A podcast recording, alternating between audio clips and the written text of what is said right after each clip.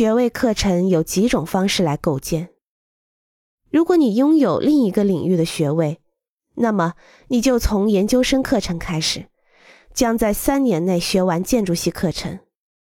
如果你刚开始大学生活，课程的区别是你将先读一个为期四年的大学学位，再加上一个两年的研究生学位。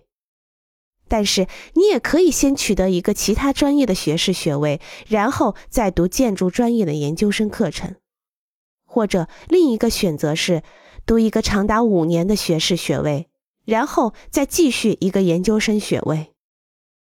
具体课程包括设计、绘图、建筑历史和理论、结构、环境控制、建设、专业实践和一个纯文科体验。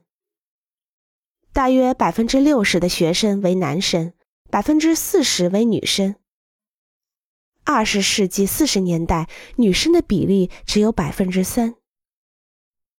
一个有强烈愿望进入建筑领域的大学新生，可以立刻做出决定，满怀热情地加入建筑系。但是，许多新生做决定要花费较长时间，所以他们从学习文科开始，在正式选择专业前，从更广泛的教育和校园生活中获益。